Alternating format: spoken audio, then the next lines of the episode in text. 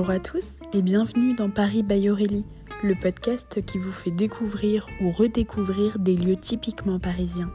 Je m'appelle Aurélie, je suis travel planner spécialiste de la destination Paris et nous nous retrouvons chaque semaine pour explorer Paris autrement.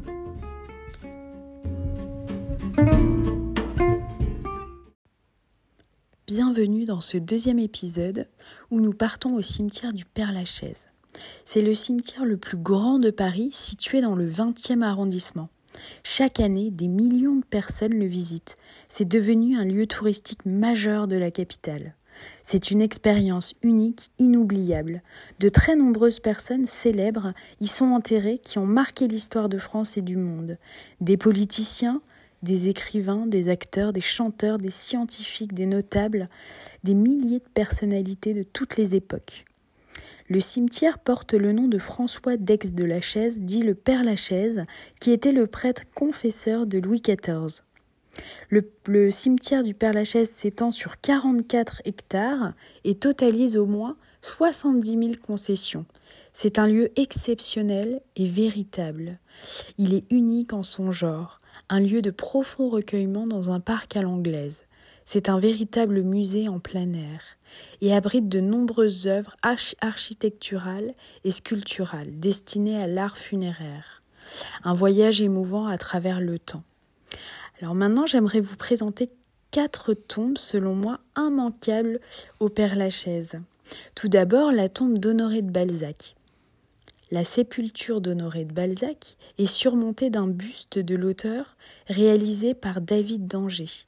Et en dessous, vous voyez une plume et sa comédie humaine, le titre qui englobe 93 de ses ouvrages en bronze. Balzac adorait se promener dans ce cimetière. Ensuite, découvrons la tombe de Jim Morrison. On ne présente plus la tombe de Jim Morrison qui attire chaque année de très très nombreux fans du chanteur, des deviennent qui viennent y déposer des messages ou voler son buste. C'est l'une des rares tombes à avoir une caméra de surveillance pointée sur elle en permanence. Puis, la tombe d'Yves Montand, acteur, chanteur, Yves Montand décède à l'âge de 70 ans en 1991. Il repose dans la même tombe que l'actrice Simone Signoret, décédée en 1985, avec qui il était marié depuis euh, plusieurs années. La quatrième tombe que je vous présente, c'est la tombe d'Edith Piaf, décédée en 1963 à Grasse, dans les Alpes-Maritimes. Edith Piaf, native de Paris, est enterrée au cimetière du Père Lachaise. Dans sa tombe reposent son père, son mari et sa fille, malheureusement décédée à l'âge de deux ans. Et la dernière tombe que je vous conseille, c'est la tombe d'Oscar Wilde. C'est une des tombes les plus adulées du Père Lachaise, difficile de passer à côté. Elle a été baptisée Flying Demon Angel. Elle représente un sphinx ailé. La tombe a dû être protégée par des vitres pour éviter les baisers langoureux des admiratrices. Le cimetière du Père Lachaise est une source inépuisable de promenades, une véritable exploration atypique du patrimoine.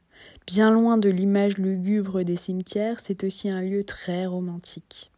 Cet immense jardin à la fois raffiné et sauvage vous offre à chaque virage de nombreuses surprises. À chaque saison, le cimetière du Père Lachaise vous montre un visage différent.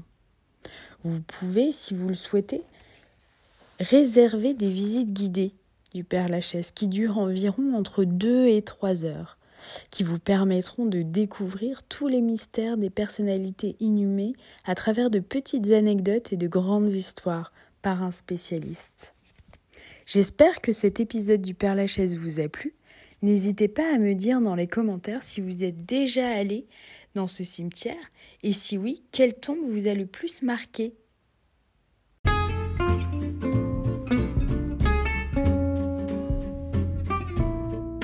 Merci d'avoir écouté cet épisode. N'hésitez pas à le commenter, le partager, car c'est un podcast indépendant et c'est le seul moyen de le faire connaître.